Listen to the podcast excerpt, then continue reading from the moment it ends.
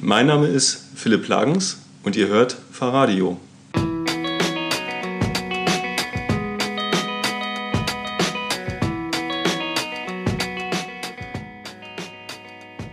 Willkommen beim Fahrradio Interview Uhrenvergleich. Thomas ist beim Fahrradgetriebehersteller Pinion zu Besuch. Er sieht das Getriebe und macht eine Probefahrt. Er ist beeindruckt von den Räumlichkeiten, sieht Testanlagen für Getriebekomponenten und die Büros der Ingenieure. Er trifft auch einen der Gründer, nämlich Michael Schmitz, der viel zu tun hat, denn die Nachfrage ist hoch. Mit Philipp Plagens, der für den Vertrieb zuständig ist, hat er dann die Möglichkeit, ein bisschen zu plaudern und zu erfahren, wie es ist, von einer Zielgruppe gefunden zu werden.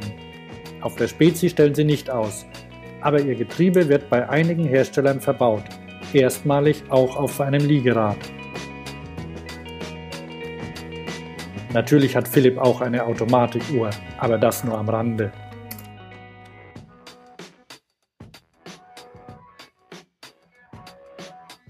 Ich bin Thomas Dorsch und bin in Denkendorf. Das ist, um genau zu sein, äh, auf den Filtern. Die Filtern sind bei Stuttgart. Vielleicht gehen wir später noch ins Detail, vielleicht auch nicht. Mir gegenüber sitzt Philipp Plagens und ähm, er ist Sales Manager bei der Pinion GmbH. Die Pinion kennen wahrscheinlich die meisten Hörer äh, schon, weil die ein ziemlich cooles Getriebe gebaut haben, das man jetzt endlich kaufen kann. Ähm, es hat lange gedauert.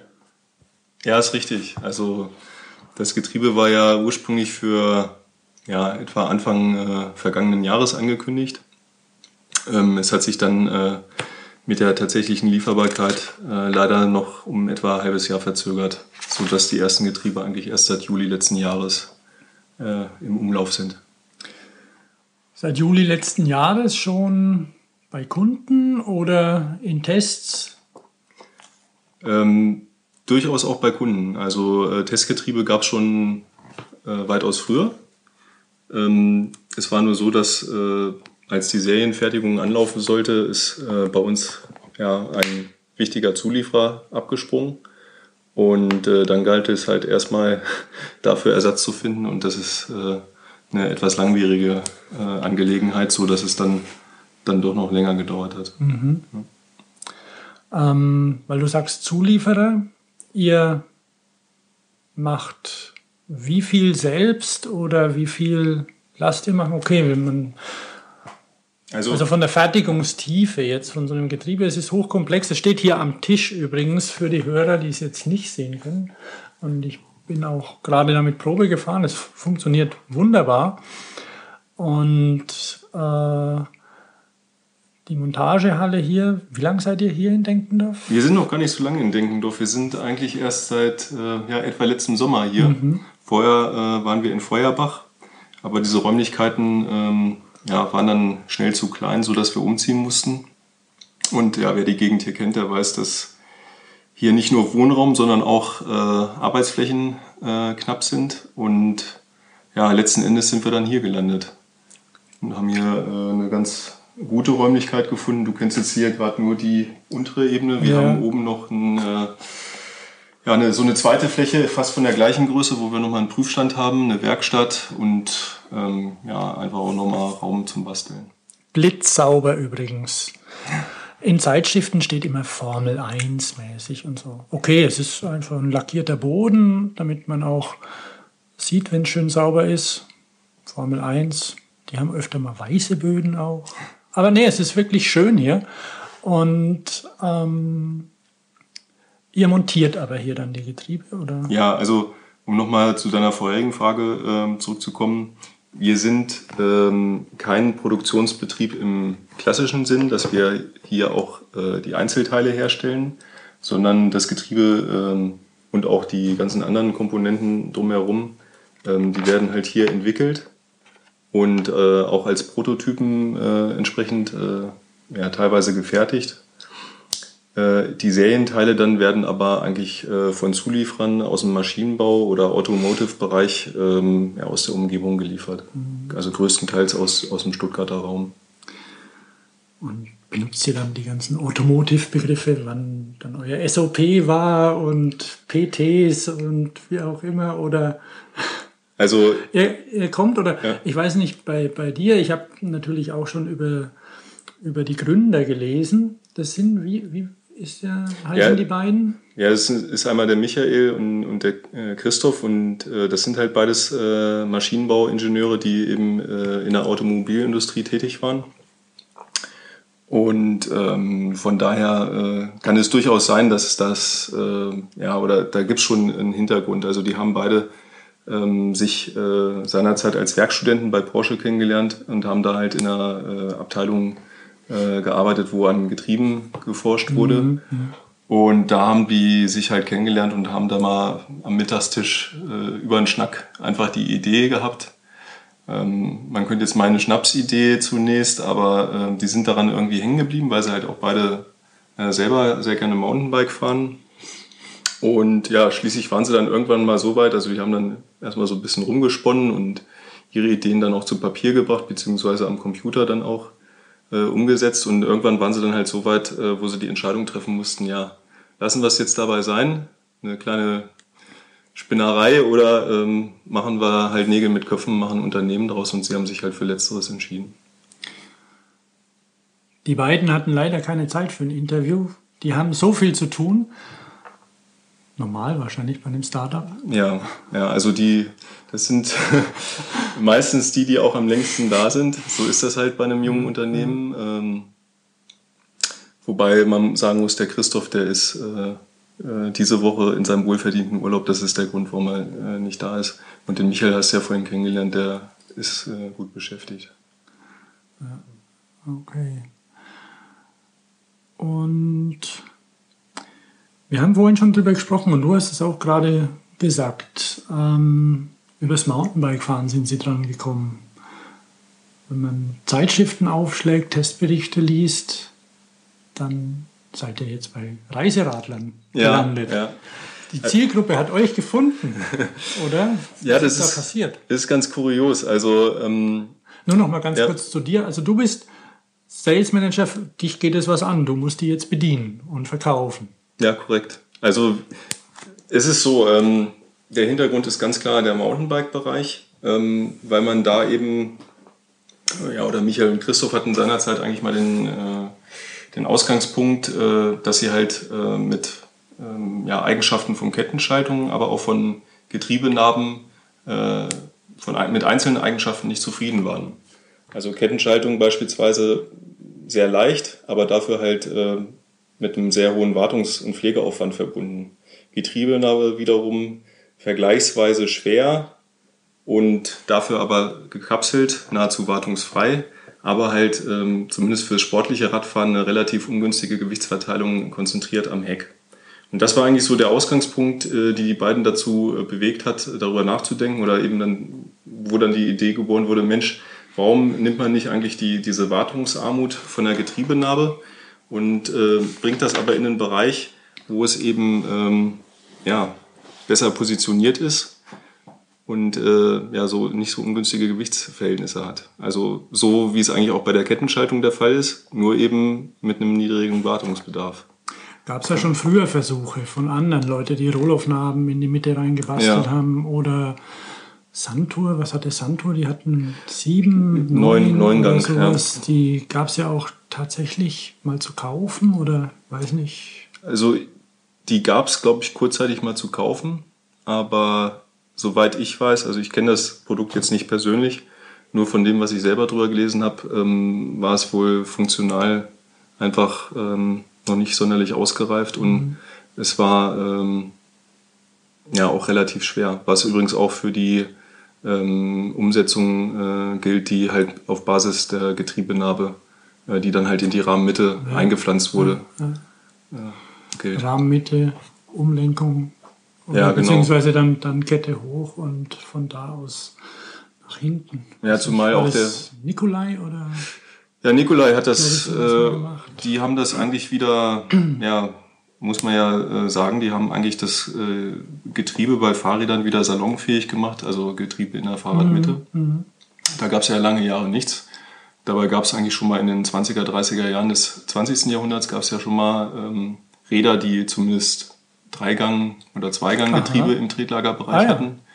Ähm, gut, die haben sich damals äh, nicht durchsetzen können, war sicherlich auch ein Kostenpunkt, aber es gab es zumindest mal und ist seitdem halt nicht weiter verfolgt worden. Und ähm, der Nikolai hat halt eben so eine Roll-of Speed-Hub-Narbe genommen und hat die dann äh, ja, quasi in den Rahmen, in die Rahmenmitte eingepflanzt, aber eben auch verbunden mit den Nachteilen, die wir gerade besprochen haben, als ja, hohe Gewicht. Ja.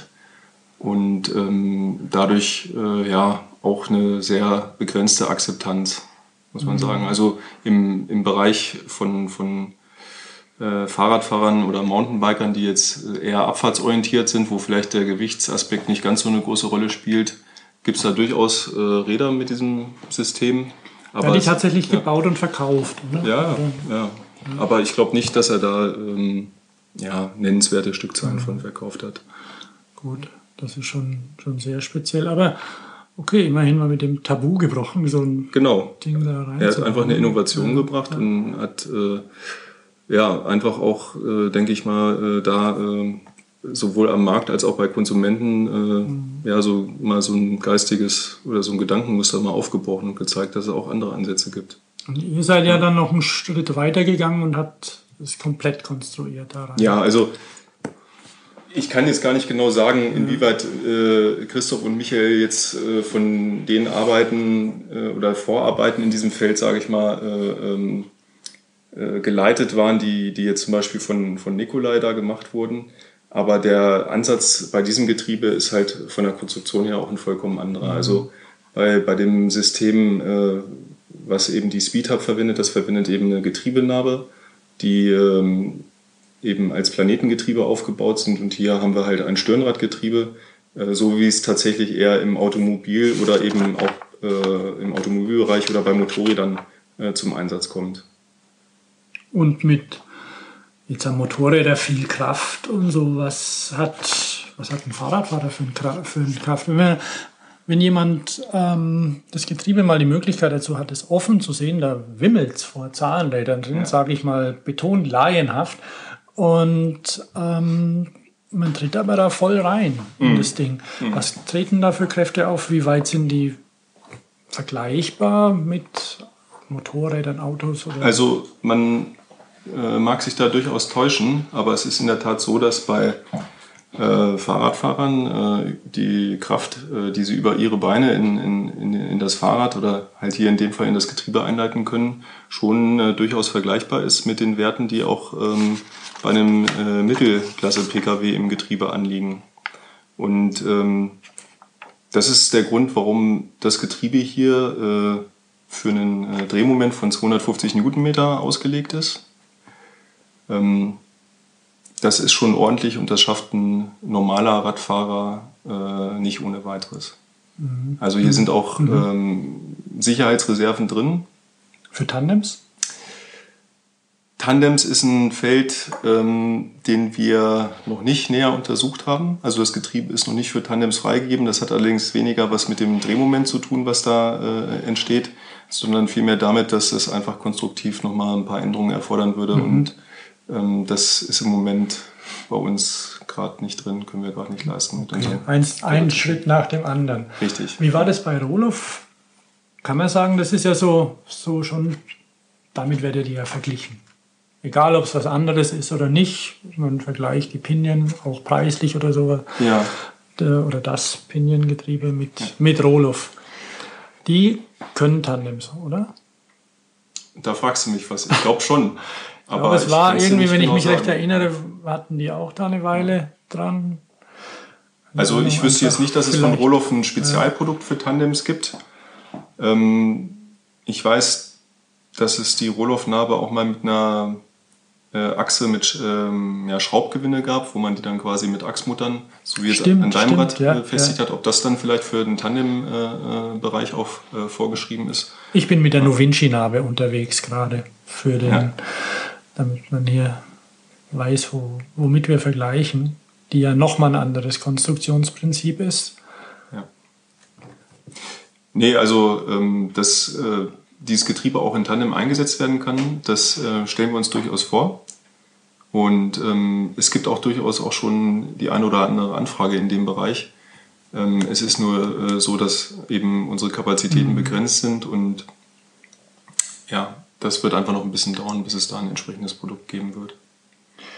Ich glaube, wir sind kurz abgeschworfen, wegen, weil wir ins Technische sind, nämlich die Zielgruppe. Und ihr ja. habt ja, ähm, wir hatten ein kleines Vorgespräch und ihr wart ein bisschen überrascht, wer, eure Na wer eure, euer Getriebe will. Oder habe ich das falsch verstanden? Ja, überrascht. Also, ähm, ja, doch kann man schon so sagen. Also, klar, der Hintergrund bei uns ist eben Mountainbike.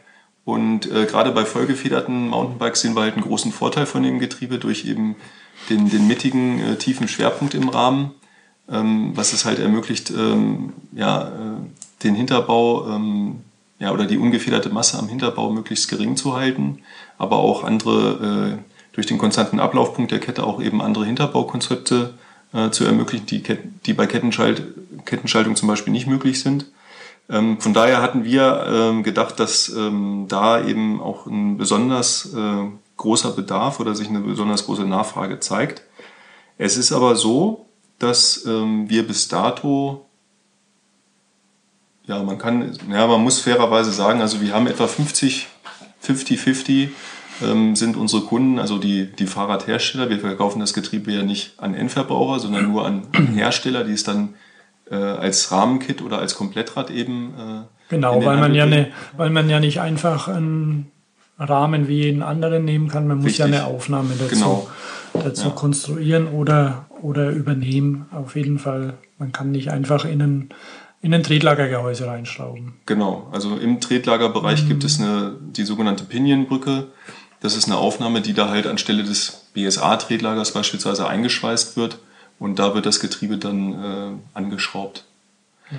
Ja, und ähm, also es ist im Moment so, dass etwa ähm, sich das von den äh, äh, Stückzahlen so 50-50 verteilt, wobei die Zahl der ähm, Kunden, die im, im Reiseradbereich äh, äh, angesiedelt sind, äh, doch ähm, zugenommen hat und jetzt auch äh, äh im laufenden bzw. im nächsten Jahr weiter zunehmen wird. Und das ist eine Entwicklung, die hatten wir so anfangs gar nicht auf dem Schirm.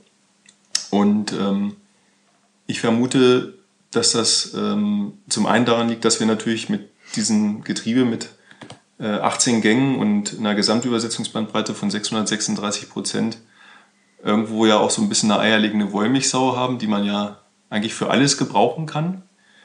Ähm, und das ist natürlich ein Punkt, der äh, insbesondere im Reiseradbereich äh, äh, viele Leute auch anspricht, die eben mit dem Rad auch richtige Touren machen, mit viel Gepäck, die auch mal über einen Gebirgspass rüber wollen. Ja, ja. Ähm, das ist der eine Punkt. Und der andere ist, äh, und das ist sicherlich auch die Vorarbeit von, von, von Firmen wie Roloff, dass halt äh, Getriebeschaltungen in Form von Getriebenarben bei Reiserädern insgesamt schon viel weiter verbreitet sind. Bei Mountainbikes hat sich sowas halt nie durchsetzen können. Auch nicht, was wir vorhin besprachen, die äh, Versuche oder diese äh, G-Box-Variante äh, ja, ja, genau. von Nikolai, ja, die haben ja nie eine richtige Marktdurchdringung erreichen können. Und das liegt da sicherlich oder hängt damit mhm. sicherlich auch mhm. ein Stück weit zusammen. Ja, also diese Rohloff bei Mountainbikes ist eher ja, relativ kleine Stückzahlen. Und, ähm, ihr seid natürlich, das werden alle Komponenten in Deutschland produziert, hier im Raum oder ja, also. Es ist so. Also, oder in Europa, weiß nicht, es gibt Kunststoff, ein paar Kunststoffteile. Der größte Teil ist Metall. Ein, ja. ein was, was mich interessiert, dieses Getriebe ist es, ist es selbsttragend quasi. Also es hängt ja in der Brücke drin, ja, in ja. der Pinienbrücke. Und ähm,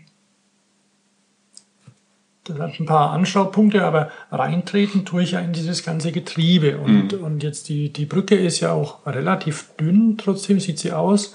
Und das das Gehäuse des Getriebes nimmt schon ziemlich viel Kräfte auf, oder? Das ist, ist, das, das ist schon richtig. Das ist schon richtig. Ähm, Das Getriebe ist allerdings nicht selbsttragend. Das heißt, also diese Brücke ist ähm, bei der Rahmenkonstruktion zwingend erforderlich. Ähm, und diese Brücke muss auch ähm, den Bereich, äh, also bei einem Stahlrahmen, die Kettenstreben, äh, das Sitzrohr und das Unterrohr miteinander verbinden. Ähm, es geht nicht, dass man quasi äh, das äh, Sitzrohr, Unterrohr und Streben direkt mit dem Getriebe befestigen würde, okay. dazwischen aber quasi keine separate ja. Verbindung bestehen würde. Das geht nicht. Es ist aber auch so, die Brücke, die ist sehr steif. Die ist jetzt in dem Fall, was, was du jetzt gerade gesehen hast, das war ein Aluminiumteil, was halt geschmiedet ist. Ähm, und in Verbindung mit dem Getriebe selber, was ja auch eben äh, ja, diese gefrästen ähm, äh, Seitenschalen äh, aus einer hochfesten Aluminiumlegierung hat und dann äh, diesen äh, Körper, der jetzt hier bei dem Muster gerade fehlt, ähm, also dieses Mittelteil, was aus einem Strangpressprofil ist, das ergibt dann in der Kombination schon eine sehr hohe Steifigkeit. Mhm. Ich gerade mal hier. Das kann man dann rausschneiden. Mein Bruder sagt, das macht nichts. Der nimmt trotzdem noch auf. Hans rausschneiden, bitte. es irritiert ein bisschen. Der, das, dieses Ding sieht ziemlich oldschool aus und macht aber schöne Aufnahmen. Aber es ja. schaltet, geht immer in Schlummermodus. Schneiden wir raus. Ähm, wir machen weiter, nämlich äh, ihr seid jetzt in Reiseräder. Du sagtest Liegeradanfragen oder Interessenten sind mhm. auch schon da. Dieses Interview wird ähm, vor der Spezi noch erscheinen. Die ist über, übernächstes Wochenende oder nächstes Wochenende, also am 27., 28. müsste das sein. Seid ihr selbst dort auf der Spezi oder? Nee, wir selber sind leider nicht da. Ähm, das hat aber äh, terminliche Gründe. Ähm, allerdings ist ein Hersteller da, der bereits Liegeräder mit unserem Getriebe mhm. anbietet. Das ist die Firma Busvelomo. Mhm. Und ähm, die werden dort an ihrem Stand auch die Möglichkeit anbieten, äh, dass man mit dem Getriebe mal Probe fahren kann. Ah ja, okay. Die Spezi, wer sie nicht kennt von den Hörern, ist ähm, von einer Freakshow zu einer ernstzunehmenden Messe gewachsen ich glaube, weiß nicht, zehn Jahre, zehn Jahre haben sie mittlerweile oder noch mehr. Das ist sogar. jetzt die 18. Oder die 18. Gut, das sind ja. deutlich mehr als zehn Jahre. Und wer Zeit hat, soll hin, weil es ist für jeden was dabei. Und für Kinder jede Menge Hüpfburgen und Testgelände und noch und nöcher. Und ähm, es ist trotzdem keine Eurobike. Also es hat, hat was Spezielles. Vielleicht auch, weil das eigentlich so ein verbautes Kongresszentrum ist, wo eigentlich niemand rein will, aber es ist schön, es ist wirklich schön. Reiseräder wird es einige geben, oder? Wie, ähm, der, oder wie sieht es da aus? Ich muss sagen, ich bin jetzt gar nicht im Bild, wer auf der Spezi aus dem mhm. Reiseradbereich ausstellt.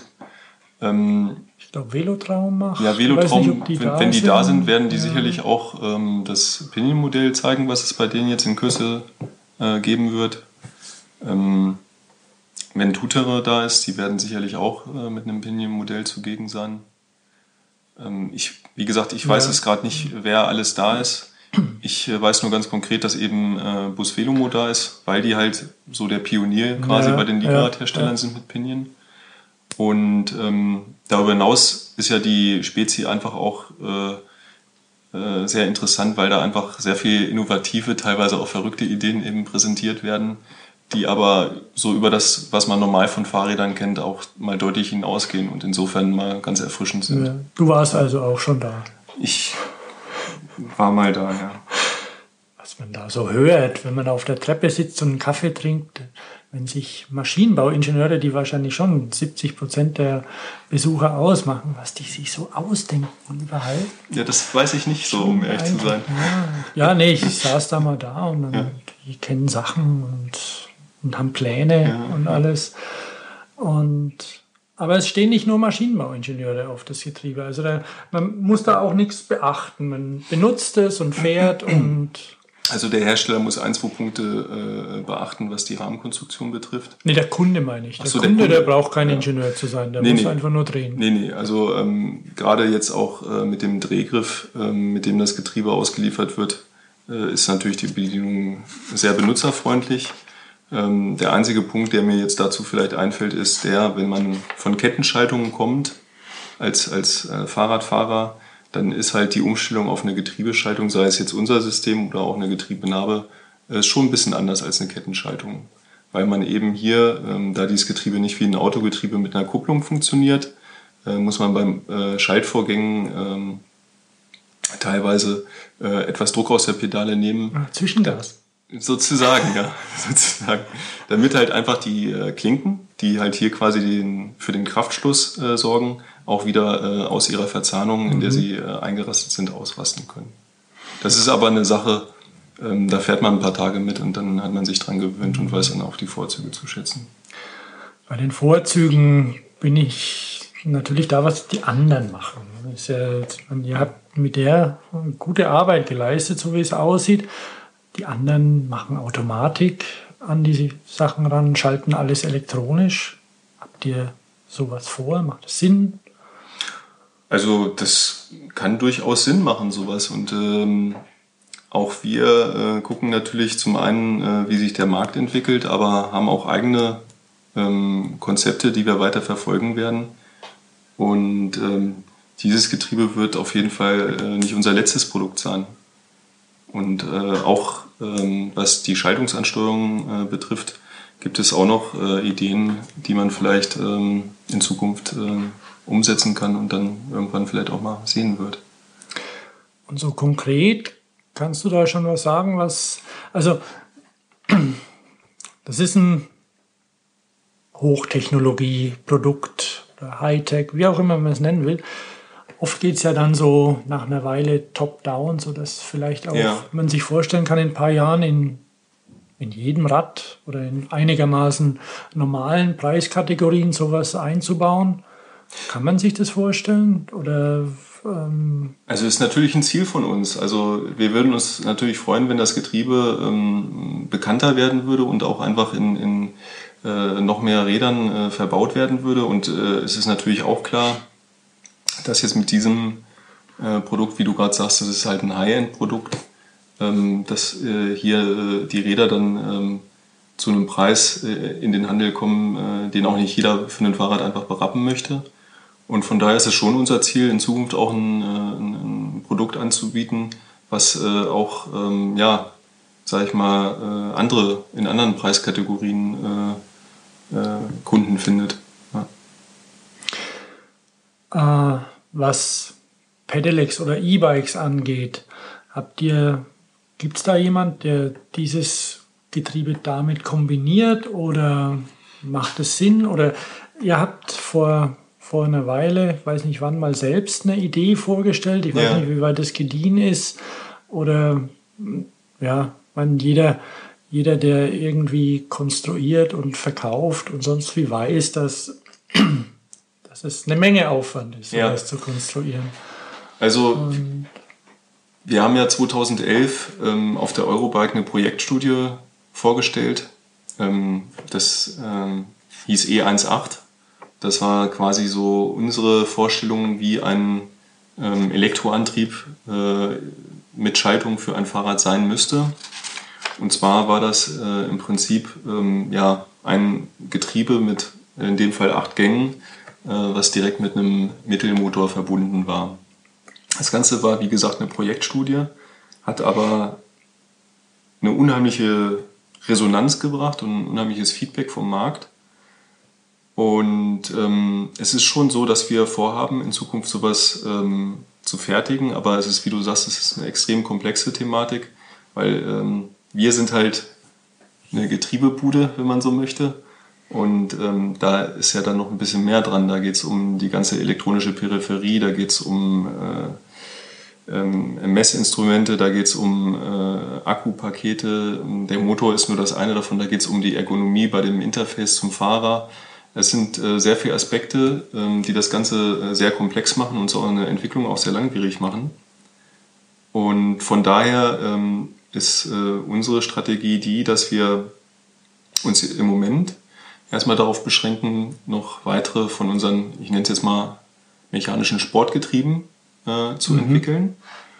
Und ähm, ich will es mal so formulieren, es ist denkbar, dass äh, ein zukünftiges Getriebe, was dann vielleicht weniger Gänge haben wird als jetzt das P118, äh, dann äh, die Ausgangsbasis äh, äh, bildet für so einen E-Antrieb. Aber das ist reine Zukunftsmusik. Also man kann sich vorstellen, auch für ein Alltagsrad vielleicht irgendwann ein Piniengetriebe kaufen zu können mit ein bisschen weniger Gängen, so wie es Shimano, SRAM oder SRAM hat ein neues, glaube ich. Jetzt weiß nicht, wie viele Gänge sie haben. Ähm, acht oder neun oder sonst ja. was.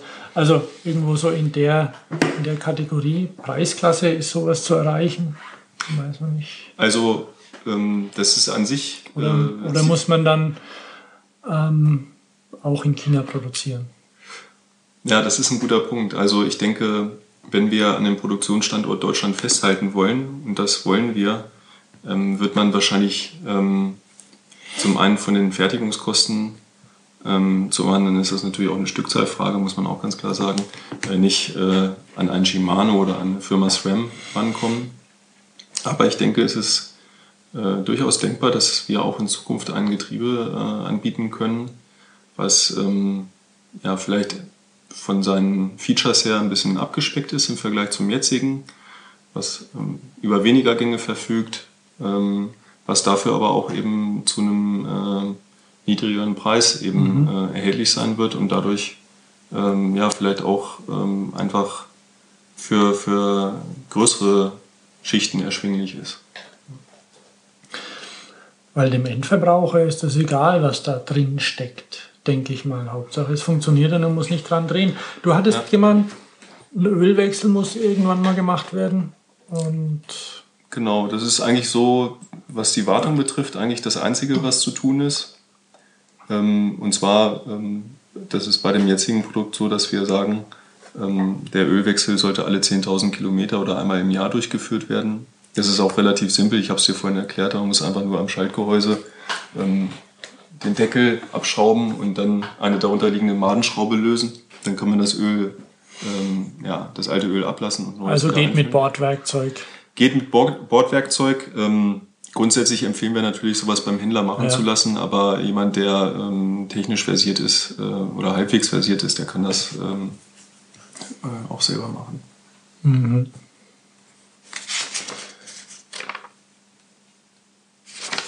Und sonst Sonst ist es ja angenehm zurückhaltend. Da gibt es kein Display und gar nichts und keine Schaltanzeige.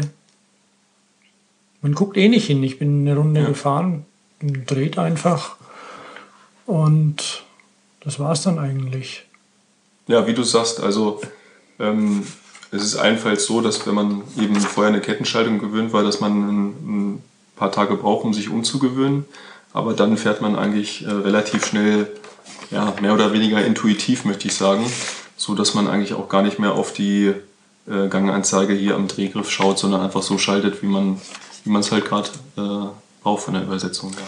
Bei Kette fällt mir ein, wir hatten, ihr bietet für die, eure, eure Schaltung bzw. Ähm, Kraftübertragungskomponenten für Kette und für Riemen an. Ja. Ähm, Gibt es da eine, oder weiß nicht, der Riemen ist ja schon wie heißt so schön, angekommen mittlerweile ja. in der Industrie. Gibt es da irgendwie eine Aufteilung oder wo wird was verwendet oder? Hm, das ist ganz unterschiedlich. Also wir haben zum Beispiel einen Kunden, der verkauft sehr viel 29er Hardtail Mountainbikes mit, mit Riemenantrieb. Mhm. Ähm, ich denke mal, ähm, diese Kombination ähm, von zwei, ich nenne es jetzt mal innovativen Techniken, liegt ja irgendwo auf der Hand. Und der Riemen äh, bietet sicherlich auch äh, viele Vorteile. Und ähm, ich denke insbesondere auch, wenn es daran geht, dass ähm, ja, an, an, an urbane Fahrräder zum Beispiel, ähm, da ist der Riemen, denke ich, auch eine, eine, sehr, sehr gute Sache.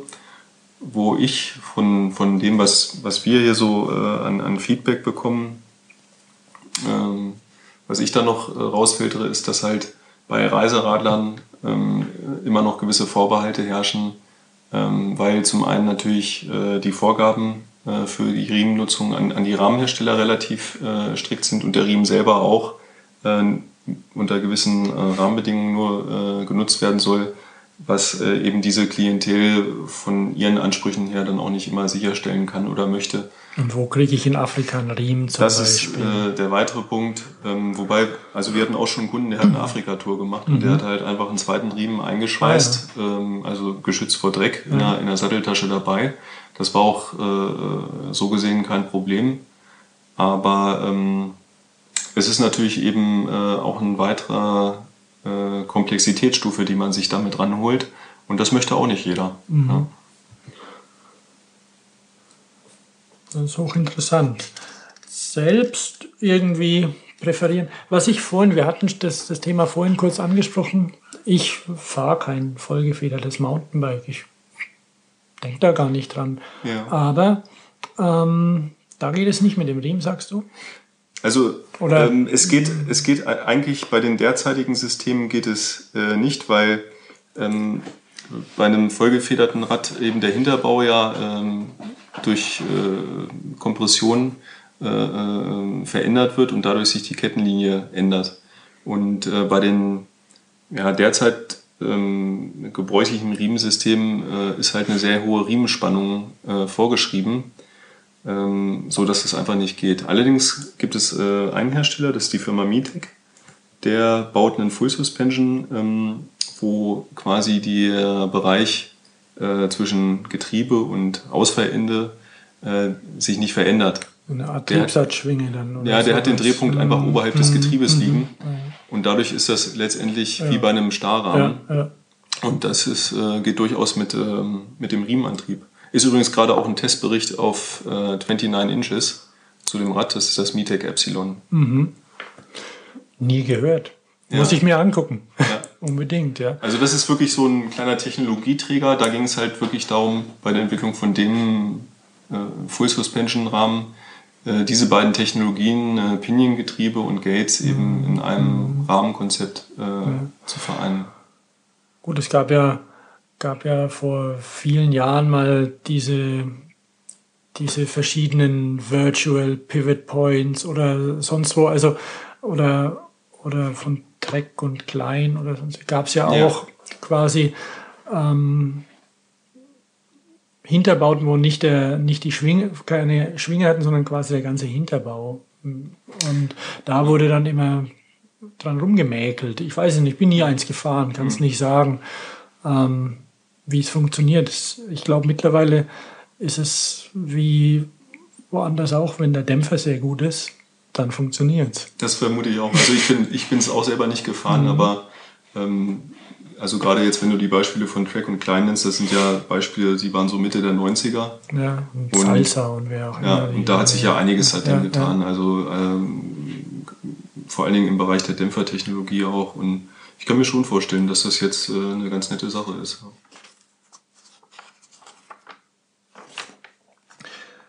Also, Mensch, möchtest du noch was sagen? Fällt dir noch was ein? ähm, ja, ich äh, wollte mich einmal bedanken, dass wir äh, hier Gelegenheit hatten, uns mal auszutauschen, weil es ist natürlich auch ein Anliegen von uns, dass äh, unser Produkt einfach ähm, ähm, ja, weiteren Kreisen bekannt wird.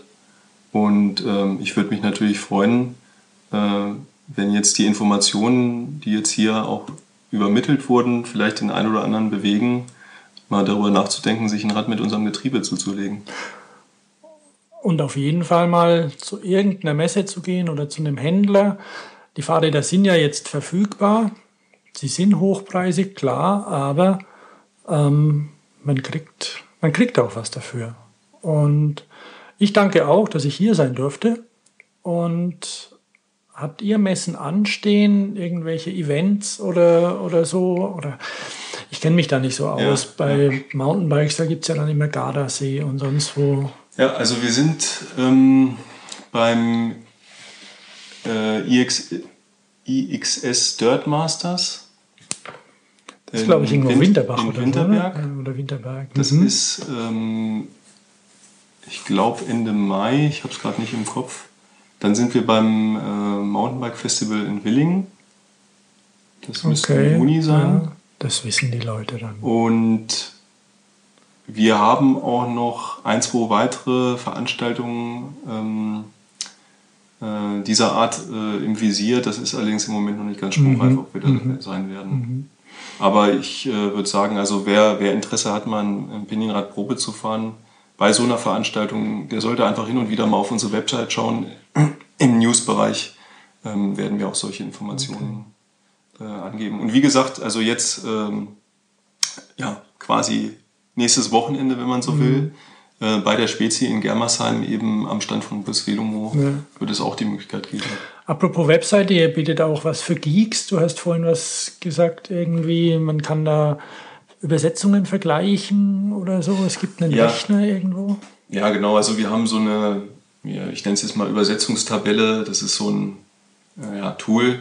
Da gibt es einmal ähm, quasi so die Standardeinstellungen äh, für die Kettenräder, also sprich die Zahl, äh, Kettenblätter und Ritzel, die wir derzeit haben. Also die Größen, die sind da voreingegeben.